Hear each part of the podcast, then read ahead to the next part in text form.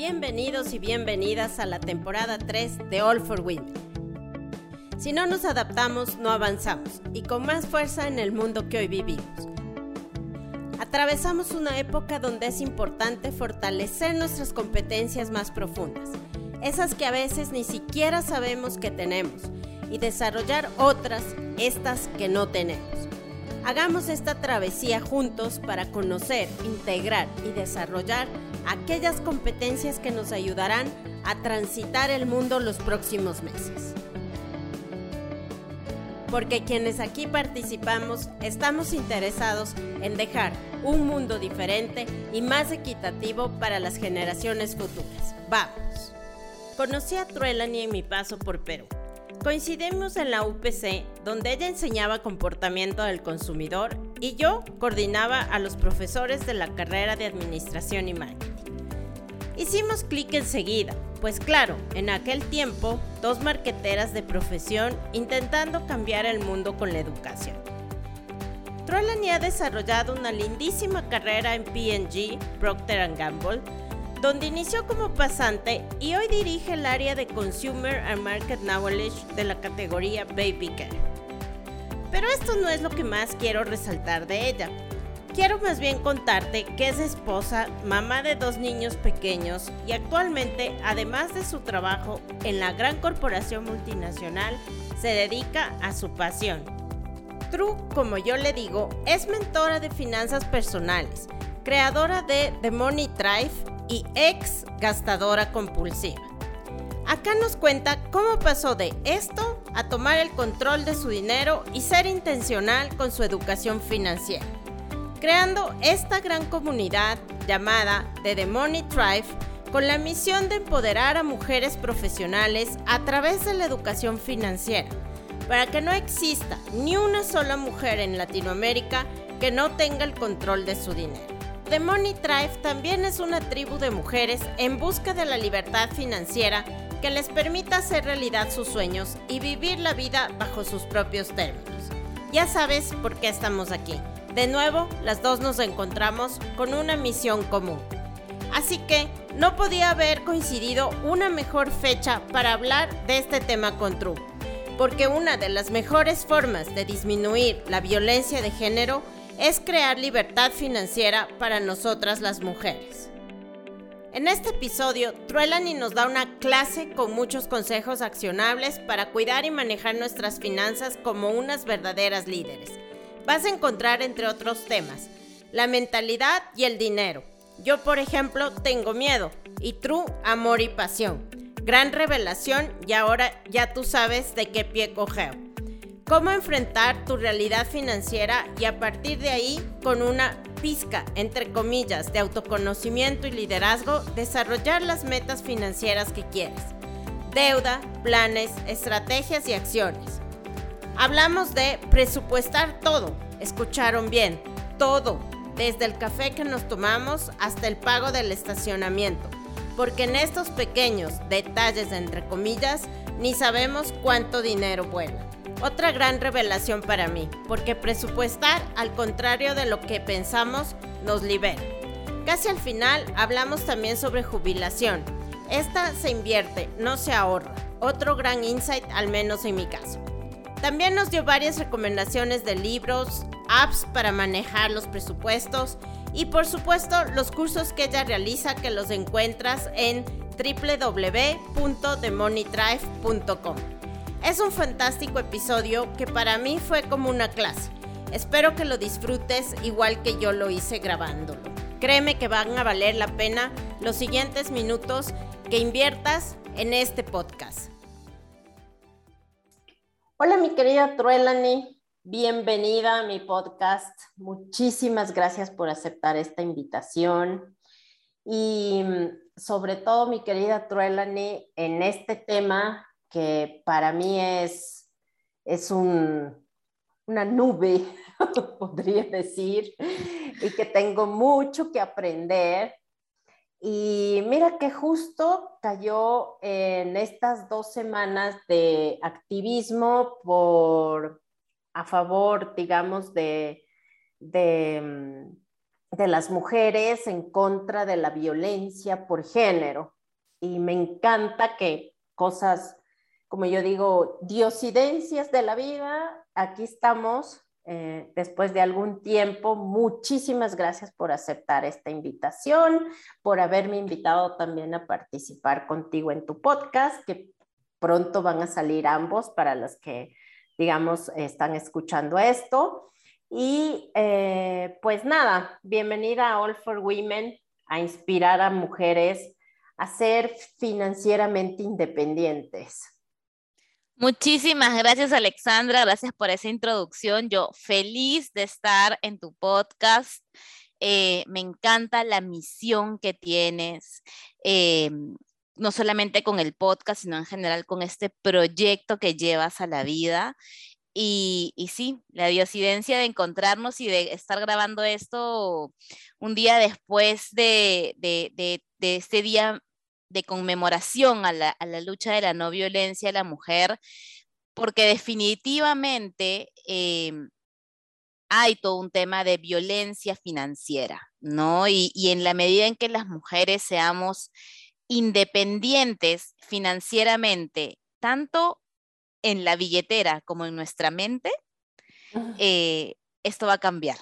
¿no? Sí, 100% es, ah, me, me, dio escalofrío, sinceramente.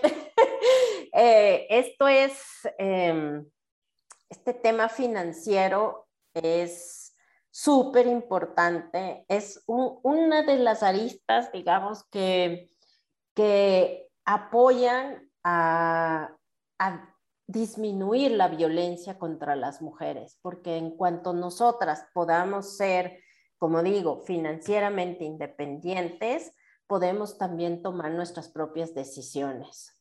Así que eh, cae perfectamente bien en estos próximos 16 días de activismo. Y bueno, pues em, yo conocí a Truelani eh, hace como 11 años en Lima y la conocí, la conozco en, en el tema corporativo, así que quisiera que nos cuentes cómo llegaste a este tema de ser experta en el manejo de las finanzas personales, mi querida Truela? Bueno, como tú dices, yo, nosotros nos conocimos en, la universidad en Perú. Alexandra era mi profesora. Em, yo estudié marketing y administración, entonces mi, mi, mi alma marquetera eh, es, fue lo que fue predominante en mi vida por, por muchos años, en mi carrera por muchos años. Y llego a las finanzas personales por experiencia propia y, y no por experiencias buenas, lamentablemente, sino por todo lo contrario. Yo, como muchas de las mujeres en, en Latinoamérica y en el mundo, jamás recibí educación financiera, ni en el colegio, ni en la universidad, y por más que mis papás me adoran y me quieren y siempre trataron de hacer lo mejor para mí y para mi hermana, tampoco lo recibí en casa porque estoy segura que ellos tampoco recibieron esa educación financiera. Y yo salí al mundo laboral completamente ignorante de cómo manejar mis pues finanzas, ¿no? Y, e hice lo que más o menos bien yo creía que se podía hacer. Y empecé a tener, a, entré al mundo corporativo, empecé a tener un buen salario y empecé a manejar mis finanzas de la peor manera posible, ¿no? Entonces no ahorraba, eh, usaba las tarjetas de crédito como gift card, no tenía un presupuesto. Gracias a Dios, en Perú el tema de la jubilación era obligatoria por ley, porque si no hasta el punto tampoco hubiera tenido eso. Y claro, más o menos como lo medio sobrellevaba porque yo en ese momento era soltera, no tenía carga familiar, vivía con mis papás todavía, pero cuando llego a Panamá eh, y tengo familia, me, me doy cuenta de que tenía un problema, ¿no? Empiezo a acumular mucha deuda y llega un momento en el que mi hijo más chiquito tendría como un año, mi hijo más grande, perdón, tendría como un año y acá se reservan los colegios los colegios grandes con mucho tiempo de anterioridad. Entonces yo me puse a buscar colegio y claro, una, yo me imaginaba así como, bueno, más o menos el príncipe William y Harry que al colegio van, una cosa así yo quiero para mi hijo. y claro, en este mundo, en, este, en esta idea del colegio ideal, cuando empecé a buscar ese colegio ideal, fue ahí que fue el baldazo de abuelada, ¿no? Fue el, la, la, yo siempre digo la, la cachetada financiera porque me di cuenta que con el desastre que yo tenía, jamás iba a poder darle a mi hijo la educación que yo quería para él. Y fue durísimo aceptarlo, fue muy frustrante, fueron días, semanas de, mucha, de mucho dolor, de mucha culpa, obviamente, de mucho arrepentimiento, eh, y de pensar, ¿y cómo se come esto? Ahora, ¿cómo resuelvo este problema para ver si, si todavía es salvable, ¿no? Si todavía yo puedo hacer algo. Yo, yo había acumulado más de 30 mil dólares de deuda en tarjeta de crédito, ¿no? Que tú dices, ok, Truth, deberías haber tenido casi que un carro estacionado en tu, en tu sala para haber gastado 30 mil dólares, ¿no? Yo decía, ¿en qué gasté esta plata? ¿En qué? O sea, yo literal tengo que tener un carro aquí estacionado porque es, un montón de dinero. Y un buen carro. Exacto, y un buen carro, ni siquiera un carro barato. Entonces, tal cual, ¿no? Para mí, yo llego al, tema de las finanzas personales así, por, por haberme dado contra el suelo yo misma, por mi inexperiencia y por haber, en ese momento es que yo tomo conciencia y empiezo este journey, este camino de entender cómo la educación financiera me podía ayudar. Al igual que tú, yo soy una creyente de que educación es poder, de que la educación es lo que nos, nos ayuda a salir adelante, a resolver nuestros problemas. Y, y así empiezo a educarme primero yo, a entender yo cómo, cómo resolver yo mi problema, yo equivocándome mil veces, contratando coaches que me ayudaran con el tema financiero. Y en el camino cuando ya iba resolviendo mi tema, yo decía, qué lástima que no exista una comunidad de mujeres en donde podamos hablar de este tema así, como sin pelos en la lengua, ¿no? Porque a la gente como que le da temor a hablar de dinero, como que siente que es que no es correcto, ¿no? Que es como, es más, mi mamá siempre decía y mi abuela como que hablar de dinero es poco educado. Entonces, mm. Eh, verdad, es verdad. ¿No? Como que es de mala educación hablar de dinero. Entonces yo decía, ¿cómo no existe una comunidad de mujeres donde sentamos la libertad de poder hablar de estos temas de deuda, de inversión, de cómo se hace un presupuesto, cómo uno hace ahorrar eh, en cosas terrenales, ¿no? Porque yo las primeras veces que hablaba con un coach me hablaba de cosas así como estrambóticas y las opciones en la inversión y decía, no señor, dígame cómo ahorro en el súper, o sea, aterríceme, ¿no? Eh, y, y a raíz de eso es que nace mi amor y mi pasión por las finanzas personales y por la educación financiera para las mujeres. Qué lindo esto que acabas de decir, que que me lleva a esta pregunta de, la mentalidad y las finanzas. Dos, cosas junto ahí, mi querida True. Eh, la educación que tenemos, lo que nuestros padres nos dijeron o no nos dijeron sobre, la, sobre el dinero y la mentalidad que tenemos versus el dinero.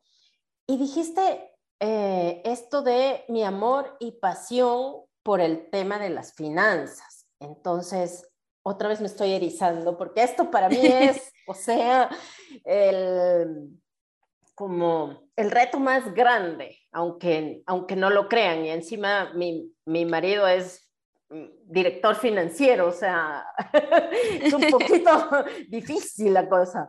Entonces, eh, yo para mí el, tema este de mentalidad y finanzas es lo que quisiera que nos cuentes, porque tú dices, tengo amor y pasión por las finanzas, y yo me dice, porque yo tengo miedo. Mil por ciento. Las, las finanzas son emocionales, cien por ciento. Hay un libro que me encanta que se llama The Psychology of Money o La Psicología del Dinero, escrito por, por un columnista del Wall Street Journal que se llama Morgan Housel.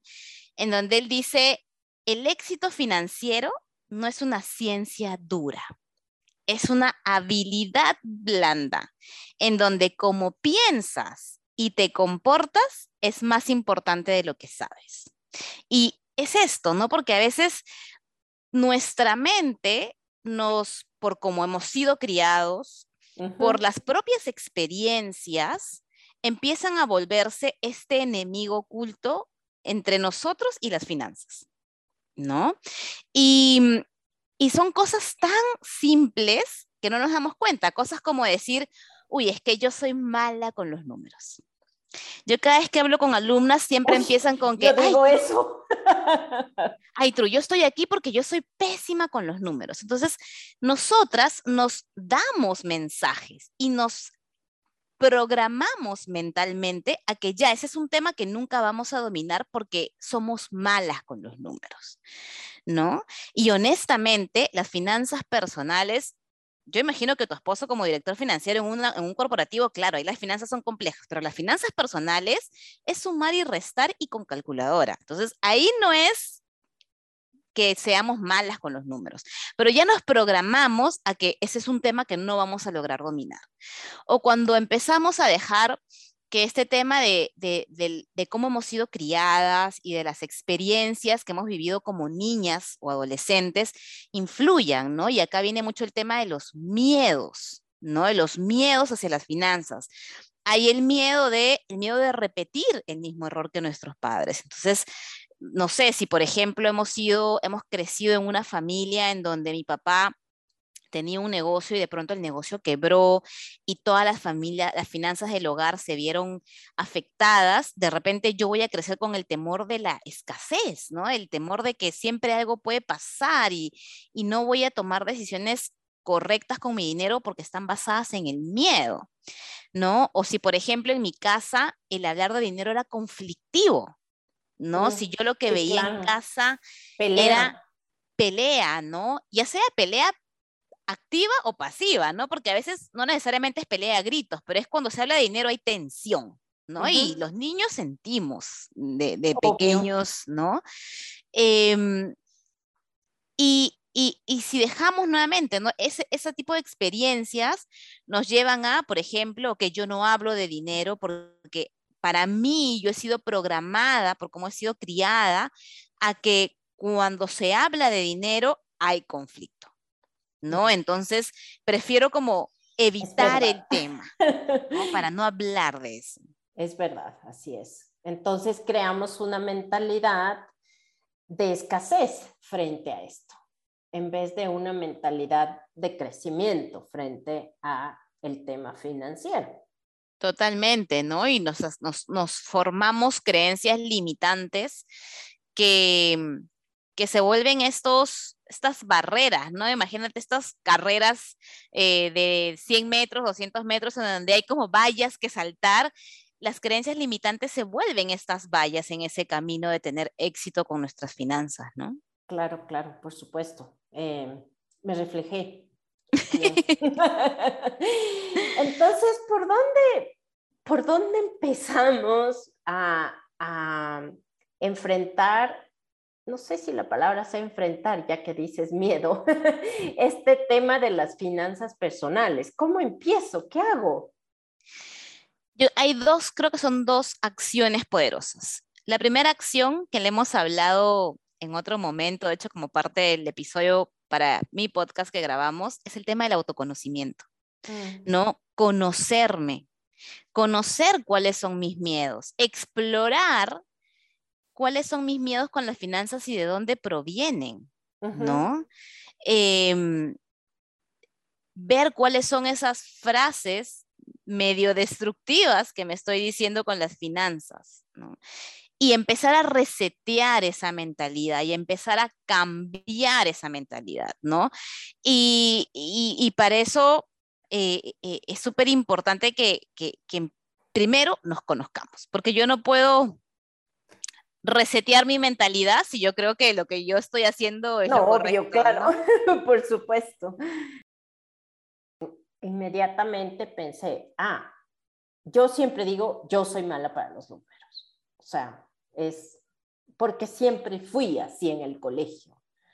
Y, y bueno, obvio, si digo yo soy mala para los números, me siento a ver los números y, y ¿qué hago? O sea, y luego eh, este tema de las tensiones que uno veía en la casa. Y, y, eso uno lo trae de la casa, ¿no? Entonces, me parece súper interesante el tema de contratarse, no sé, un coach para este tema que puedas hablar sobre lo que te pasa con el dinero. Totalmente, ¿no? Totalmente. Y a veces es un coach, a veces incluso cuando son temas muy traumáticos, es terapia, ¿no? empezar a explorar estas cosas de por qué, o sea, qué nos pasó, ¿no? En de, de, niñas creciendo que, que, marcaron, que a veces no nos damos cuenta, que, que marcaron nuestra vida, ¿no? Y la segunda acción poderosa, yo te diría que es enfrentar nuestra realidad financiera, ¿no? Mm. ¿Por qué? Porque vivimos en el, preferimos vivir en la ignorancia, ¿no? De no saber cuánta deuda tenemos o no saber cuánto tenemos para la jubilación o no saber en qué se está gastando mi dinero. Prefiero no saber porque si yo no sé, de alguna manera hago como que el problema no existe. Ok. Y el enfrentar nuestra realidad financiera y el enfrentar em, lo que nos está pasando es más fácil saber dónde está el problema y encontrar una solución, porque yo no puedo encontrar una solución de algo que no sé que no que hay, ¿no? Yo no puedo decir, bueno, tengo que empezar a atacar una deuda si no sé cuánta deuda tengo, ¿no? ¿no? No puedo decir yo voy a empezar a invertir en mi jubilación si yo no sé cómo, cuál es el estado actual de mi cuenta de retiro, ¿no? Y, y ahí me nace una pregunta, ¿cómo, cómo me enfrento a, a esa realidad? O sea, ¿qué hago? Mira, hay un ejercicio. Pongo, pongo en blanco y negro, ¿qué hago? Tal cual. Es literal poner en blanco y negro tus finanzas. ¿Y cómo se hace esto? Hay un ejercicio que a mí me encanta hacer que se llama el valor de patrimonio o el valor neto. En inglés es como el net worth, que es un ejercicio que se hace mucho en el mundo corporativo para para saber el valor de patrimonio de una compañía, ¿no? Eh, pero uno también lo puede hacer para sus finanzas personales porque es tan simple como saber cuáles, cuáles son mis activos, llámese, cuánto tengo en mis cuentas de ahorro, en mi cuenta corriente, en mi cuenta de jubilación, si tengo una propiedad, em, si tengo un carro, si tengo un negocio, etcétera. Todas las cosas que son mis activos. Ajá. Y por otro lado, una lista de todos mis pasivos, ¿no? Mis pasivos son deudas en tarjeta de crédito, deudas en préstamos personales, en préstamos vehiculares, la hipoteca, el préstamo de auto, la plata que me prestó mi mamá cuando estaba pasando por un mal momento financiero y le debo, ¿no? O sea, todo lo que sea que yo debo algo. Al momento que hace uno esa lista, que parece una cosa mega sencilla. Ese es el momento que yo le llamo el momento de claridad. Donde uno dice como, puedes tener dos escenarios en el que tú dices, oye, no estaba tan mal porque tengo ahí algo de dinero guardado, solo que no lo había sumado todo. O puede que sea el otro extremo, ¿no? Que digas, miércoles, ¿en qué momento acumulé tanta deuda? Que fue lo que me pasó a mí. Porque claro, como tienes, yo tenía seis tarjetas de crédito, entonces tú ves como puchitos de deuda por todos lados, pero luego cuando los sumas te das cuenta de el monto real, ¿no? ¿Cuál es la, la montaña real que hay que escalar? Claro, claro. No, a mí me pasó también. Cuando fui a, em, cuando empecé a vivir con mi marido hoy, hoy marido, en ese tiempo vivíamos juntos, Em, yo tenía cuatro tarjetas de crédito y eh, estoy hablando de esto hace 16 años y pucha, o sea, yo dije, no, ahora sí ya, ya no puedo porque ahora somos dos, o sea, ya es una casa, ¿no? Entonces tuve que enfrentarme al director financiero y decirle, ¿sabes qué? O sea, me estoy muriendo porque, no sé, ya me llamaban de la una tarjeta, de la otra, al final también había acumulado una deuda, no tan grande como la tuya, pero eran igual como algo así como 13 mil o 15 mil dólares. Tampoco era poco, o sea, es plata y cero ahorro, por supuesto. Entonces, eh, en efecto, bueno, él dijo, bueno, a ver, nos sentamos aquí, hizo todo el cálculo, hizo el saneamiento de, de la, pero él hizo, yo no, no lo hice yo sola, entonces, en efecto, creo que este poner en blanco y negro es, eh, como tú dices, excelente. Y, y, la siguiente duda aquí es, ¿qué sigue? ¿Qué, ¿Cuál sería después el siguiente paso después de la claridad? Después de la claridad viene, ok, ¿cuál es la meta que me tengo que trazar en base a ese resultado? ¿No? Porque si yo ya vi que mi problema no es deudas, las deudas están o bien bajo control o no tengo deuda, mi siguiente paso es, ok, ¿cómo hago para seguir acumulando riqueza? ¿No? Que es algo que, que a veces las mujeres, sobre todo, tenemos miedo de decir yo cuando a veces le digo a mis alumnas, bueno, aquí el objetivo es acumular riqueza, me dicen, no, bueno, tener ahí mis ahorros. No, no, no, señoras, no. Hay que acumular riqueza porque eventualmente yo ya no voy a querer ni poder trabajar.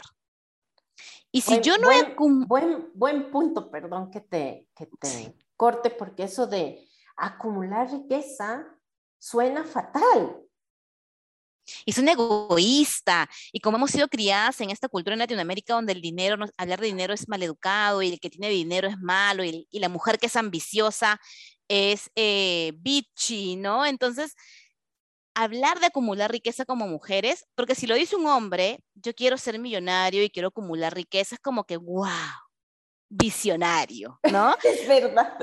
Pero si lo dice una mujer, es como que, ay, qué ambiciosa, no, ¿qué está hablando? No, yo sí quiero acumular riqueza. ¿Por qué? Porque va a llegar un momento en mi vida en que yo no voy a querer ni voy a poder trabajar, ¿no? Y, y yo tengo para ese momento, tengo que haber acumulado riqueza. ¿Por qué? Porque si yo me jubilo, digamos la edad normal de jubilación, que son 60 años, y mi esperanza de vida es 90, yo tengo que tener riqueza para vivir sin trabajar 30, años. Entonces, en verdad, cuando empiezo a explicarles esto a mis alumnos, es como dicen, es verdad, ¿de qué voy a vivir 30 años? Hay que acumular riqueza, ¿no? Pero uno no se da cuenta de esto. Entonces, te decía, ¿no? Una vez que uno identificó que, ok, el problema no es deuda, el problema es que me falta seguir creciendo mi patrimonio y que tengo que seguir acumulando riqueza, entonces me puedo poner metas de, ok, voy a aumentar mis ahorros o voy a empezar a invertir, etc. Si mi problema es las deudas, me puedo empezar a poner metas de, ok, tengo que eliminar esta deuda, cuánto de deuda voy a empezar a eliminar y empezar a trabajar en esas metas financieras, que ahí también eso es todo un arte más que una ciencia, porque porque uno a veces comete el error con las metas financieras, y yo soy culpable, no puedo tirar la primera piedra de hacerlas súper irrealistas, ¿no? uno quiere, uno a veces quiere como all or nothing, ¿no? Es todo o nada. Entonces, voy a ahorrar 10% de mi salario todos los meses y tienes un montón de deuda, o sea, eso no va a pasar, ¿no? Entonces, eh, claro, como toda meta tiene que ser realista, alcanzable alcanzable, exacto. Entonces, para mí ese es el siguiente paso. Una vez que tienes la claridad, ¿cuál es esa meta? ¿Cuál es esa, montaña que tienes que escalar? Ok, ok, clarísimo. Y, ahí, al, siguiente, yo creo que esto en vez de un podcast es una clase personal, pero bueno, ojalá les sirva a todos. Eh, la siguiente pregunta en la que yo soy mala es, ¿cómo hago el presupuesto?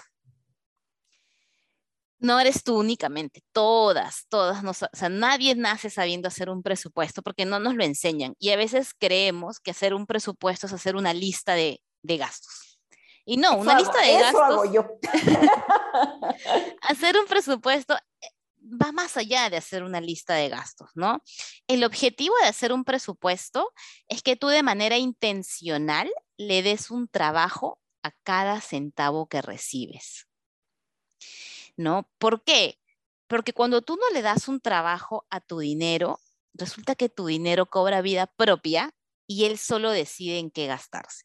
Si tú, si cada centavo que tú recibes, y acá de repente la gente piensa que extremista, no, si a cada centavo que tú recibes no tiene un propósito, mm. es bien fácil luego tú decir, ok, malgastarlo, ¿no? Entonces, ese es el objetivo principal de un presupuesto. Entonces, ¿cuáles son los errores que cometemos al hacer un presupuesto? Número uno, tener en cuenta solamente los gastos fijos y grandes. Entonces, por supuesto, contamos la hipoteca, mm. contamos la pensión del colegio de los niños, contamos la luz, contamos el agua, contamos eh, el sueldo que le pagamos a la señora que nos ayuda en casa, ¿no? Las los montos grandes y que sabemos que sí o sí van a pasar mes a mes. Pero nos olvidamos de que hay otro tipo de gastos que también son importantes considerar. ¿Dónde entra el café que me voy a tomar? ¿Dónde entra la cena que voy a, voy a tener? El café, no sé, sale de fácil. Entonces nos olvidamos de todos esos gastos, ¿no? La peluquería o el salón si me voy a hacer las uñas, de dónde sale que me metí a un curso, ¿no? O sea, tenemos que empezar a sincerar en qué gastamos y cómo gastamos y cuánto gastamos, ¿no? Y, te digo porque yo tengo el caso de una, alumna mía que empezamos a hacer el presupuesto y eh, ella me decía, True, pero entonces yo aquí en comida eh, gasto 700 dólares. Y yo, ella vive en Panamá y en su casa viven cinco personas. Y yo así como, 700 mm, dólares, pero tú estás segura. Sí, sí, nosotros con 700 dólares. Ok, sí, si tú quieres. un poco. Pon eso, ¿no? Si tú sientes que eso es el monto, pon eso. Perfecto. A los, a los 10 días, ni siquiera habían pasado dos semanas, me escribe y me dice, true, solamente me quedan 100 dólares. Yo decía, claro, porque en verdad yo en mi mente decía, yo en mi casa vivimos también cinco personas y yo no gasto 700, gasto bastante más. Pero claro, pasa esto de que uno no sabe cuánto gasta. Uno piensa más o menos 80-20 que gasta aproximadamente, pero no lo sabe en realidad, ¿no? O lo que te digo, lo que me pasó a mí, que yo decía, pero yo, ¿en qué he gastado tanto si ni ropa me compro? Cuando bajo el estado de cuenta, Sara, Sara, Sara, Sara, o sea, sí me compraba ropa. Lo que pasa es que uno no se da cuenta, porque de 20 dólares en 20 dólares o en el café, de 5 dólares en 5 dólares, se va haciendo un dinero grande. Y son estos gastos hormiga que se mm. vuelven como este hueco dentro del balde que es tu salario, ¿no? Entonces es súper importante sincerar eh, los gastos que hacemos y cuánto hacemos. Em, y el tercer error que cometemos es no llevar un tracking de tu gasto. Porque de nada sirve que yo diga... O sea, que, que apunte cada gasto. Sí, señora. Porque de nada sirve que yo diga, ok, yo vamos a poner un gasto mundano. Yo en cafés al mes, porque disfruto, porque amo el café, me lo gozo, me voy a gastar 25 dólares. De nada sirve que yo diga eso y que lo ponga en el presupuesto si luego no llevo un tracking. ¿Yo cómo voy a saber el 15 del mes cuánto me queda para los siguientes 15 días? Si no sé cuánto ya gasté. Entonces, a veces uno piensa como que, ay, ¿para qué voy a llevar un tracking? Qué, iba a decir una grosería, qué cansón llevar el, registro en una aplicación o en un Excel o en un cuaderno, pero créeme que esto hace la diferencia. ¿Por qué? Porque a veces, me pasa a mí a veces en el supermercado, yo sé que tengo un presupuesto y faltando 10 días para que caiga el mes, digo, hmm, la próxima semana no hay helado, gente, porque si quieren comer salmón y pollito, pues no voy a poder comprar otras cosas que no sean las ultra necesarias porque nos gastamos de más las semanas pasadas. Entonces, me permite ese control, ese manejo. Al final del día, el presupuesto, a diferencia de la idea con la que hemos crecido, no nos ata, nos libera. Porque si yo sé en qué estoy gastando, cuánto estoy gastando, yo tengo el poder de ajustar mi dinero para que se gaste en lo que yo quiero. Mm. qué bonito. El presupuesto nos libera. A partir de mañana va a ser el presupuesto. o sea que el archivo, digamos así, debería tener el presupuesto, ¿no? Con todas las cosas incluidas como, como vimos, y en el aladito como la lista, o sea, cada gasto, por más mínimo que sea, una línea, una columna donde vas poniendo gasta en café, en, no sé, la peluquería, en las uñas, etcétera, etcétera, cada cosa, y ver si va cuadrando, no sé, cada semana o algo así.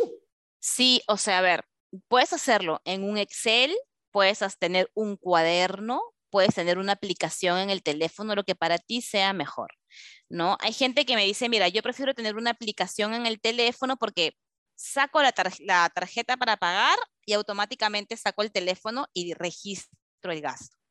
Hay otra gente que me dice, no, yo no tengo, yo voy, voy corriendo. Entonces yo eso de estar apuntando en el momento se me hace un enredo. O dependiendo de la ciudad en la que vivas, es súper peligroso sacar el teléfono en medio de la calle, ¿no? Entonces yo agarro y guardo los recibos y en la noche llego a mi casa y los meto en Excel. O he tenido alumnas que mm, tienen todo esta, este tema de crear la abundancia y de llamar a la abundancia y tienen cuadernos de abundancia y en esos cuadernos de abundancia registran sus gastos. Entonces, no importa la forma, lo importante es hacerlo, ¿no? Entonces, está tu presupuesto y está tu registro de gastos en el formato que para ti sea el correcto. Y tiene que ser un documento vivo, llámese que sea un documento, un documento o una app en que yo pueda verlo todos los días y que yo pueda registrar los gastos todos los días. Yo registro hasta el parking que pago, ¿no? Porque en verdad, esos dos dólares, tres dólares, si voy a, este lugar con parking diez veces al mes, son 30 dólares. y Parece poco, pero luego se acumula, como dijiste, esos mini Exactamente. Y si me dejas darte un consejo adicional, es porque eso no va a ser perfecto, ¿no? Como nada en la vida. Y a veces a mí misma me pasa que digo, chispas, ¿en qué gasté? Yo, yo me acuerdo que fui a dónde y yo pagué, pero ¿cuánto pagué? Ay, digo, ya, me olvidé, no encuentro el recibo. Abro la aplicación, yo uso una aplicación para registrar mi gasto y pongo, no me acuerdo, más o menos 25 dólares. Perfecto. Porque mm. es mejor registrar un número aproximado que no registrar nada. ¿Y, recomiendas alguna aplicación? Porque, a ver. Sí, hay varias. Em, yo uso una que se llama Every Dollar, que funciona si tienes alguna tarjeta eh, de débito o crédito eh, americana de Estados Unidos, porque solamente está en el App Store o en el Google Play de Estados Unidos, se llama Every Dollar. Mm. Hay otra que se llama Capitalis con la última en Y, que también es muy buena. Hay otra que se llama Money Manager, que también es buena. Y hay otra que se llama, Dios, las lagunas mentales, You Need a Budget. Es Y-N-A-B de bueno. Ah, interesante, buenísimo esas, yo he usado las cuatro, la verdad es que me quedé con Every Dollar eh, porque le empecé, le agarré el, ritmo y la empecé a usar y como yo soy persona de una sola cosa en la vida, ya cambiarme a otra me da mucha pereza. Entonces me quedé con esa, pero cualquiera de las cuatro son súper, súper buenas. Perfecto. Ah, eso está mejor, ¿no? Digo, para algunas personas, para mí personalmente, hablo por mí, es mejor tener algo a la mano, porque voy al supermercado, tengo el teléfono, voy a la cafetería, pago con el teléfono, toco el teléfono. Totalmente. Eh, independiente de que vivo en Ciudad de México y obviamente no es tan fácil sacar el teléfono, pero dentro de un lugar sí, sí se puede este, sacar el teléfono, digamos así. O en últimas, llegamos a la casa y apuntamos ahí lo que estemos gastando. Exactamente, exactamente. Me quedó una duda con, con la deuda. ¿Qué, ¿Qué, hacemos con la deuda? ¿Pagamos de una vez? Eh, ¿Dividimos para plazos? Eh, ¿Refinanciamos? no sé, ¿qué, ¿qué recomiendas hacer con la deuda? Mira, tener deuda, yo siempre digo que es tener como una mochila llena de piedras en la espalda, ¿no? Que no te va a parar, pero te va a hacer ir más lento en este camino de tener éxito con tus finanzas. Porque lo que estás pagando hoy en cuotas, en letras, pudiera estar siendo destinado o a que lo inviertas para alguna meta futura o para gastártelo, ¿no? En algo que te hace feliz, que yo digo, se llama inversión en felicidad, ¿no? En algo que te haga realmente feliz. Em, para atacar la deuda es importante tener un plan. El error más grande que cometemos es tomar acciones aisladas. Y yo aquí, aquí viene mi, mi, mi mente administradora y estratégica, ¿no? Uno tiene que tener un plan y una estrategia para pagar la deuda. Porque si uno empieza a tomar, Ay, voy a hacer esto aquí, esto allá, y tengo un desorden y no sé, paso uno, paso dos, paso tres, uno no sale de la deuda. Entonces, ¿cuáles son los errores más comunes? Por ejemplo, decir, yo voy a hacer una compra de saldo porque voy a este banco y me compran el saldo o la cartera, como se llama en el país, a una tasa de interés mucho más barata. Perfecto, entonces yo voy, hago la compra de saldo y de pronto la deuda, la letra o la cuota que pagaba se vuelve más chiquita. Y sí, no es del todo malo, yo no estoy en contra de las compras de saldo, pero si no es parte de un plan, el 80% de la gente vuelve a terminar endeudada. ¿Por qué? Porque no, no sabe exactamente ahora cómo va a ser para pagar esa tarjeta o se queda con la tarjeta anterior y se vuelve a endeudar con la tarjeta anterior porque no tuvo un presupuesto. Entonces, para atacar la deuda hay que tener un plan y una estrategia. Y el, la compra de saldo o pedir un préstamo personal para consolidar deudas de tarjeta de crédito. Incluso hay, una, hay otra opción que no es, de no es de mis favoritas, pero existe, que es Aquí en Panamá, por ejemplo, se llama Casa Cash, que es de tu hipoteca, te dan como un second, como una segunda hipoteca, ¿no? Te, consolidan las deudas en base al equity que ha ganado tu propiedad. Cualquiera de esas tres opciones son tácticas, no son estrategias, ¿no? Entonces, ya luego esas de ahí son, son las acciones que tú vas a tomar como parte de esa estrategia. O sea, la estrategia, digamos una estrategia, ¿cuál sería? Por ejemplo, entonces tú tienes diferentes maneras de atacar la deuda. No puedes decir, ok, voy a empezar. Siempre uno tiene que enfocarse en una deuda a la vez, sobre todo cuando tienes varias, ¿no? Porque a veces cometemos el error de decir, ah, ya bueno, tengo 100 dólares extra en mi presupuesto, entonces voy a darle 20 a la deuda del auto extra, 25 a la tarjeta de crédito y otros 30 a, no sé, el préstamo personal que tengo y diluyes esos 100 dólares adicionales que ibas a pagar en varias deudas. Y así uno no avanza. Entonces, tú tienes que enfocarte en una sola deuda a la vez. Ah. ¿Cuál deuda va primero? Va a depender de tu estilo.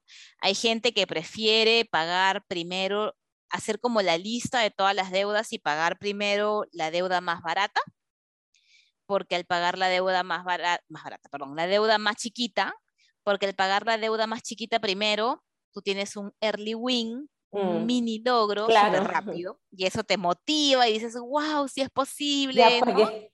ya pagué, salí de esta, ahora la siguiente, ¿no? Esa es una opción. La segunda opción es decir, no, ¿sabes qué? A mí yo estoy decidida, yo no necesito que me automotiven ni nada, yo lo que quiero es ahorrarme plata, entonces voy a empezar a pagar primero la deuda más cara, es decir, la de la tasa de interés más cara. Ah, ok. Esa es una segunda opción. Una tercera opción es decir, ok, yo voy a empezar a pagar la deuda con la, la cuota o la letra más cara. Mm. Porque al terminar de pagarla, eso me va a aumentar la liquidez significativamente.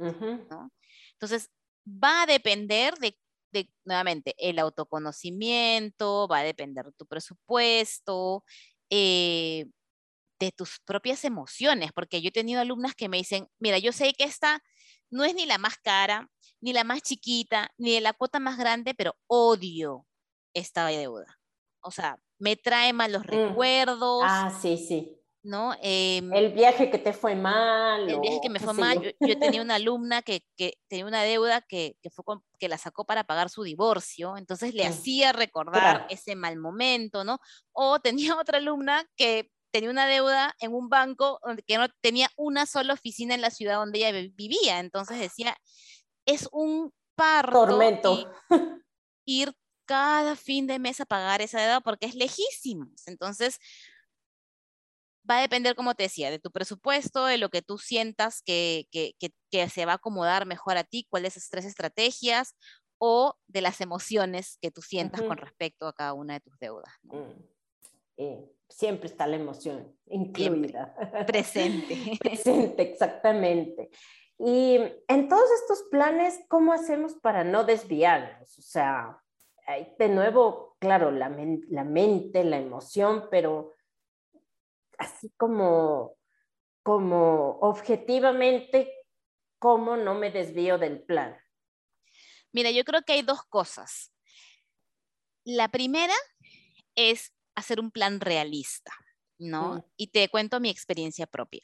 Yo cuando empecé a pagar las deudas dije, se acabó, yo ya no voy a gastar más, yo ya gasté demasiado, me estaba como castigando, ¿no? Como autocastigando, yo ya no voy a, a gastar más. Eh, y literal, mi gasto personal lo reduje a cero. Yo no me podía ir, no podía ir al salón, no podía comprarme un café, no podía comprarme ropa, nada. Dije, yo no voy a gastar más. Castigo literal. O sea, sí, el chicote en la espalda. Y mm, claro, el primer mes que yo estaba, después de todas esas emociones, frustración, culpa, etcétera, yo estaba decidida el primer mes, perfecto. El segundo mes fue como, bueno, está bien, sí, pues esto es lo que hay que hacer. El tercer mes, yo dije, adiós. Claro, ¿no? El que debe paga, yo voy a pagar de aquí a 20 años, no importa, ¿qué se va a hacer? Eh, Mi hijo podrá ir a otro colegio, ¿sabes? Como uno empieza a ponerse las excusas y, y luego en ese momento, después de, de leer y, y- y- y- y hablar con un par de personas, entendí que pues no puede ser los extremos, ¿no? Esto es como la comida, uno no puede pasar de comer hamburguesa y papa frita y al día siguiente comer lechuga y tomate. Claro. ¿no? Entonces dije, no, yo tengo que encontrar un balance, ¿no? Ujú. Obviamente no puedo gastar como gastaba antes, pero tampoco puedo así castigarme, ¿no? Entonces, el encontrar ese balance y el darte permiso para poder gastar en algunas cosas que para ti o son importantes o te hacen feliz, es básico para que tú seas consistente en este plan de pagar deudas, Claro. ¿no? Porque no- que no se sienta un sacrificio. no se puede ¿no? pasar de, de gastaba todo a no gastaba nada. Exacto. Eh, duele. Exactamente. Y esa es la primera. Y la segunda es no esperar perfección. Mm, Eh, porque a veces pensamos, ya, entonces yo voy a empezar a pagar, voy a inventar un monto, 100 dólares extra todos los meses esta deuda y en 12 meses ya no la voy a tener. Y claro, a los dos meses se te malogra el aire acondicionado o el bono que ibas a recibir no viene por tanto dinero o lo que sea que pase en la vida que es impredecible y uno dice, ay, ya, este mes no pude dar 100, ya, tiro todo al agua, ¿no? Ya nada Mm. sirve. Si no es todo, no es nada. no hay nada, claro. Entonces uno tiene que también saber que esto no va a ser perfecto, que hay meses en que uno tiene que parar el plan y decir, ok, por los próximos tres meses tengo que parar el plan porque hay una filtración en mi casa y hay que hacerle frente a ese gasto, ¿no? Mm, que sobrepasa el- mi, mi Sí, plan. es- ¿no? eso de al centavo no existe, ¿no? También, porque también pueden haber imprevistos. E incluso, aunque lo poco que he leído sobre el tema, también podemos calcular los imprevistos, o sea, tener un monto para los imprevistos, digamos así. Exactamente, que eso es otra, ¿no? Tener como siempre un mini ahorrito de emergencia que evite que luego tengas que parar tu plan de deuda o tu plan de ahorro, cualquiera de los dos, ¿no? Ahorro para otras cosas, ¿no? Quisiera que eh, por tema de tiempo nos, nos cuentes aquí algo bonito, eh, digamos, más emocionante que la deuda. Eh, cosas o planes de inversión o cómo tú sugieres que, sean los mejores métodos de invertir ya cuando estamos sanados el, presupuesto, digamos así. Sí. El invertir es una, a ver, uno invierte, que, lo primero que hay que saber es hay una gran diferencia entre ahorrar e invertir, ¿no? Porque en Latinoamérica estamos acostumbrados a hablarlos como sinónimos, ¿no? Entonces decimos, ay, yo ahorro para mi jubilación. No, uno no ahorra para la jubilación. Espero que no estén ahorrando para la jubilación. Uno invierte para su ah, jubilación, ¿no? Em, ahorrar e invertir son, se complementan. Ni, ni, ahorrar es malo, ni invertir es malo. Cada uno tiene un, se complementa y cada uno tiene un objetivo distinto. Ahorrar es para el corto plazo. Yo ahorro para la Navidad, ahorro para el viaje que voy a hacer el próximo año, para el carro que me voy a comprar en dos años. Yo ahorro para el corto plazo. Y la inversión es para el largo plazo, para de aquí a 10 años en adelante. ¿Ok? Y en qué invertir va a depender mucho de nuestro perfil. Y no solamente el perfil de riesgo, que es el que todo el mundo habla, sino en general nuestro perfil de vida, nuestros gustos y preferencias, ¿no? Hay gente que le gusta el tema de las bienes raíces y dice, no, yo mi inversión de jubilación la estoy haciendo comprando propiedades porque luego voy a vivir de esas rentas. Y todo bien, invertir en bienes raíces no está mal, no puede invertir, en bienes raíces y hacer eso y vivir, tener ese ingreso medio pasivo de las rentas. Hay gente que ama el tema de invertir, que le apasiona y que decide invertir, por ejemplo, en bolsa. ¿no? En activos en la bolsa, en acciones, en ETFs, en bonos, eh, y manejar por sí misma su portafolio de inversión. Y hay gente en que dice, mira, a mí eso de invertir ni tengo tiempo, ni me gusta, y yo no me voy a estar metiendo cada tres meses a ver qué pasa. Yo necesito que alguien lo maneje, que hay mm. una, una entidad llámese un banco una entidad financiera, que administre mi dinero y sí, yo voy a pagar una comisión porque eso no es gratis, pero prefiero hacer eso que yo administrarlo por mí misma. Entonces, va a depender muchísimo de cuál sea el perfil. Eh, yo tengo, yo, tengo de todas, que esa es otra, ¿no? Que no es que tengas que hacer, ay, solo voy a invertir en bienes raíces, o solo voy a ah, invertir en bolsa, o solo voy a invertir. Yo tengo de las tres. Yo invierto en bienes raíces, no se crean que tengo muchas propiedades, no tengo, una, pero invierto en bienes raíces, em, invierto en bolsa para mi jubilación y tengo un, fondo de inversión que es administrado por una entidad financiera para la educación de mis hijos. Mm. Entonces, uno puede elegir y ojo, eh, cada una de estas inversiones se han dado en diferentes momentos de mi vida. Y por ejemplo, la educación de mis hijos lo hice cuando yo todavía este tema de invertir en bolsa para mí era súper nuevo y me daba temor. Y decía, prefiero que alguien más lo maneje porque yo todavía no me atrevo y no quiero retrasar la decisión porque en lo que menos piense, mis hijos se van a ir a la universidad. Yo siempre extremista, pero eso era, eso es lo que pensaba, ¿no? Entonces, va a depender de lo que de lo que cada uno quiera. Ahora, súper importante, más allá de en lo que inviertas o en dónde lo inviertas, es que la rentabilidad que te dé esa inversión esté por encima de la inflación de tu país. Mm. Porque la idea es de que tú ganes dinero y que tu dinero no pierda valor en el tiempo. Entonces, si la inflación en tu país, bueno, este año las inflaciones están de locos. Sí, pero si... 7% mínimo. Exacto. Pero regresemos a los mundos normales, en donde, por ejemplo, en México la inflación es entre 4 y 5. Mm. Eh, está en 7. Y, ahorita está en 7, ¿no? Igual que Estados Unidos, que están ya casi llegando a los 7. Em, si la inflación es 5 y yo consigo un fondo de inversión que me da una rentabilidad de 3, pues estoy perdiendo plata. Claro. ¿No? Solo por la inflación. Ya ahí nomás estoy perdiendo plata. Entonces, uno siempre debe buscar que la inversión que haga esté significativamente por encima que la inflación de mi país. Porque esa es la única manera de hacer que mi dinero, uno, no pierda valor contra en el tiempo contra la inflación y dos, en verdad se multiplique por este efecto del interés compuesto. Claro, entiendo. Bueno, una, última pregunta, mi querida True, em, que me nació ahora que hablaste algunas cosas. Eh, ¿Por dónde empezamos si queremos aprender de esto? Mira, Yo creo que lo más... Digo, leo, me, me, inscribo en tu curso, me, me, me contrato un coach, ¿qué hago? Mira, eh, me encantó lo que dijiste y, y, te, iba, te iba a responder que lo más importante cuando se trata de invertir es saber lo que estamos haciendo.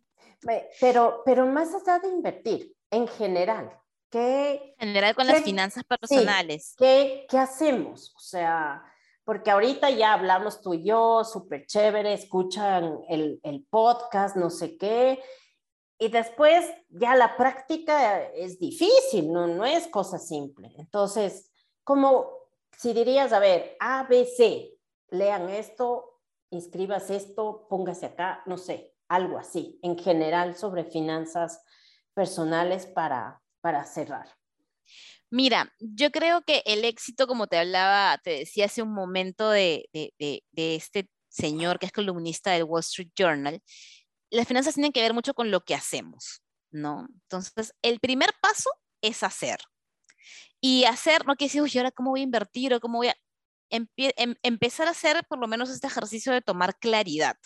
¿Cuánto es lo que tengo de activos, de ahorros, de inversiones y cuánto es lo que tengo de deudas, etcétera? El primer paso para mí es tener una, la claridad de cuál es mi situación actual.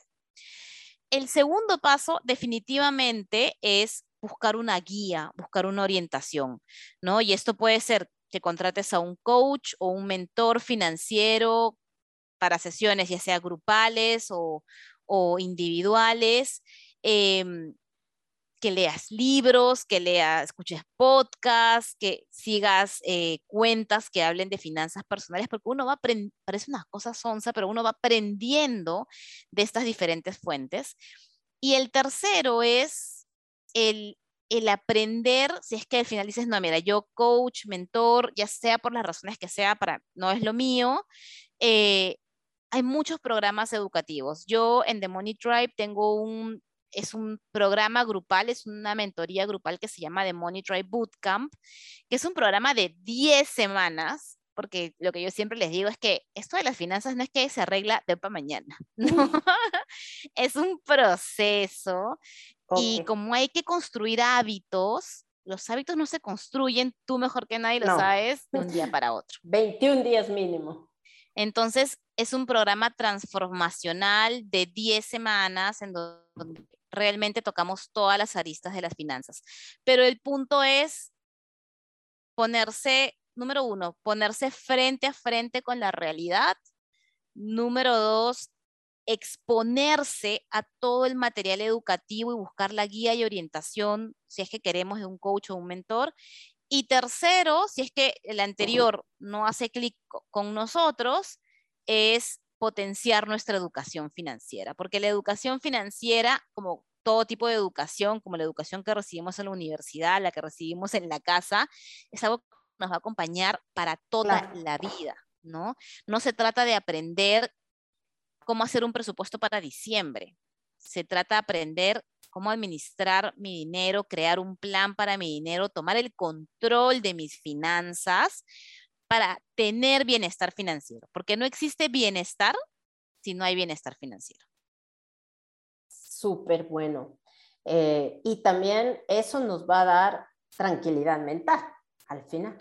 Por eso bienestar, bienestar, bienestar mental que viene de, ah, sé dónde estoy parado, sé qué es lo que tengo que hacer, y ahora sí, ¿cuáles son los siguientes pasos? Las estrategias, como dijiste en un momento, y los siguientes pasos o las acciones, objetivos, etcétera, ¿no? Exactamente. Y, la verdad es que a mí me gusta mucho eh, ese tema de la mentoría grupal porque tú creas comunidad y mm. parece una cosa boba, pero es súper importante. Súper importante el estar acompañada. No solo. Uno, estar acompañada de mujeres que están caminando en el mismo camino que tú, mm. pasando los mismos retos que tú, compartir experiencias. Esto es como un grupo de apoyo, ¿no? Como cuando uno, no sé, tiene una pérdida y va a un grupo de apoyo y dice, wow, no era la única que se sentía así, no era la única que estaba pasando por esta situación. Ese apoyo puede hacer la diferencia al momento de tomar acción con tus finanzas, de no sentirte sola en este camino, ¿no? Excelente, mi querida True. Te agradezco. Genial todos los consejos. Pues eh, en, obviamente en la descripción del podcast les voy a dejar el, la página, digamos, eh, los cursos de True, lo que empieza el próximo año, lo que ya tiene y por dónde pueden contactarla también. De repente pueden eh, inscribirse en las cosas que tiene, como dije, para por dónde empezar, para que, para que podamos lograr ese bienestar financiero, como tú dijiste, y esta, yo digo, eh, e, eh, financieramente libres es el, el, tema, ¿no? Libres y felices. Y, y, y, eso trae otras cosas de las cuales conversamos al principio, pero creo que libertad es la palabra más, más bonita para, para terminar esto que, que hemos hecho hoy. Totalmente. Yo a veces digo de que hemos crecido con, con esta, este, esta frase de el dinero no compra la felicidad. No, no compra la felicidad. Compra una cosa que es mucho más importante, que es la libertad. la libertad de decidir lo que queramos hacer. Verdad. Muchísimas gracias, Truelani, por, por aceptar este, eh, participar en el podcast y pues bueno, eh, gracias, gracias. Gracias por la clase personal y por participar en el podcast. No, a ti Alexandra, muchísimas gracias. Espero que, que, este, que este episodio haga reflexionar a muchas en tu audiencia y, y, que, y que cada vez más las mujeres tomemos esta acción intencional de potenciar nuestra educación financiera. Esta es una producción personal con la colaboración de Menta Digital de Juliana May. Compártelo con la mayoría de personas posibles para que el mensaje se difunda y vayamos poniendo granos de arena en la construcción de un mundo diferente para las generaciones futuras. Me puedes seguir en Instagram en la cuenta All for Women Podcast. Y recuerda que tienes otros recursos escritos en el blog de mi página web www.alexandrapontón.com.